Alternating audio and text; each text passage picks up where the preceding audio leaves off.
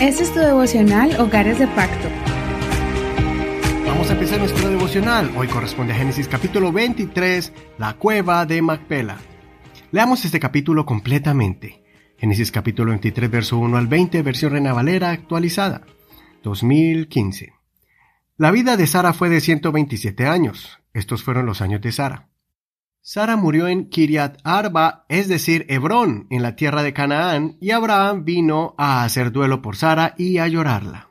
Abraham se levantó de delante de su difunta y se fue para hablar con los hijos de Het, y les dijo, Yo soy forastero y advenedizo entre ustedes. Permítanme tener entre ustedes una propiedad para sepultura y que sepulte allí a mi difunta.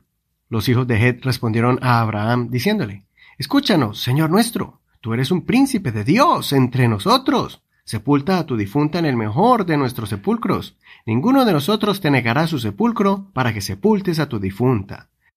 Pero Abraham se levantó, e inclinándose ante el pueblo de aquella tierra, los hijos de Het, habló con ellos diciendo, Si tienen a bien que yo sepulte allí, escúchenme e intercedan por mí ante Efrón hijo de Sohar, para que me dé la cueva de Macpela que está en el extremo de su campo, que por su justo precio me la dé como propiedad para sepultura en medio de ustedes. Efrón estaba sentado entre los hijos de Het. Y Efrón el Eteo respondió a Abraham en presencia de los hijos de Het y de todos cuantos estaban por las puertas de la ciudad, diciendo, No, señor mío, escúchame. Yo te doy el campo, y te doy la cueva que hay en él. En presencia de los hijos de mi pueblo te lo doy. Sepulta a tu difunta. Pero Abraham se inclinó ante el pueblo de la tierra, y respondió a Efrón en presencia del pueblo de la tierra, diciendo, más bien te ruego que me escuches. Yo te daré dinero por el campo. Tómamelo, y yo sepultaré allí a mi difunta. Efrón respondió a Abraham diciéndole, Señor mío, escúchame, la tierra vale cuatro kilos y medio de plata. ¿Qué es esto entre tú y yo? Sepulta, pues, a tu difunta. Entonces Abraham escuchó a Efrón, y en presencia de los hijos de Het, pesó para Efrón la plata que éste le dijo, cuatro kilos y medio de plata de buena ley entre mercaderes. Así el campo de Efrón que estaba en Macpela frente a Mambre, tanto el campo como la cueva que había en él, junto con todos los árboles que había en el campo y en sus contornos, pasó a ser propiedad de Abraham, en presencia de los hijos de Het, de todos los que entraban por las puertas de su ciudad. Después de esto, Abraham sepultó a Sara su mujer en la cueva del campo de Macpela, frente a Mambre, es decir, Hebrón, en la tierra de Canaán. Así, Abraham adquirió de los hijos de Het el campo y la cueva que había en él como una propiedad para sepultura. Hasta aquí la lectura. Este capítulo narra uno de los eventos inesperados pero reales de la vida de Abraham. Su amada esposa falleció después de vivir una larga vida aunque es un evento doloroso, se convierte en el momento donde Abraham, por primera vez, adquiere una propiedad en la tierra de Canaán. Recuerda que Abraham era un forastero, un extranjero en la tierra. En ese tiempo muchos cuidaban que los extranjeros no se establecieran en la tierra para que no cambiaran sus costumbres o se hicieran más fuertes y, más adelante, invadieran sus tierras y los expulsaran.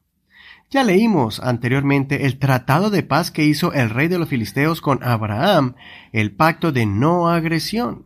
En ese pacto Abraham obtuvo la posesión de unos pozos de agua. En este caso, Dios había puesto en Abraham una gracia especial para que los habitantes de la tierra no le hicieran daño y no cometieran alguna injusticia contra él.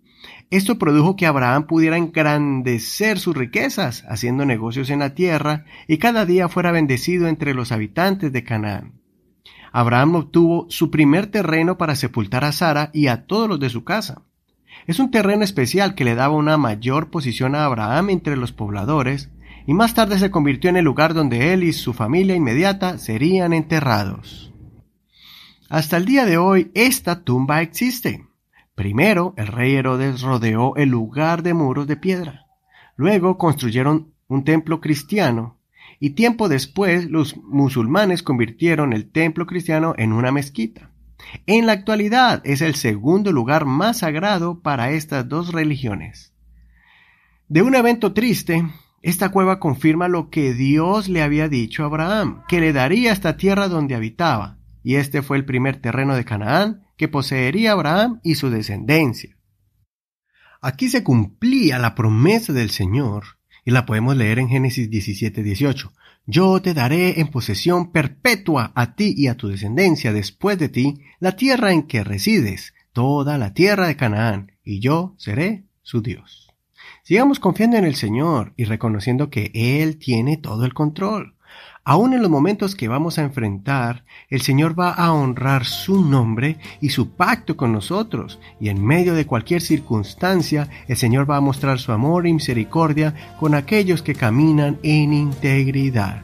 El Señor cumplirá sus promesas para ti y tu hogar, si son hogares de pacto. Soy tu hermano y amigo Eduardo Rodríguez. Que el Señor escuche tu oración y te guíe cada día en las decisiones que debas tomar. Gracias por compartir este devocional.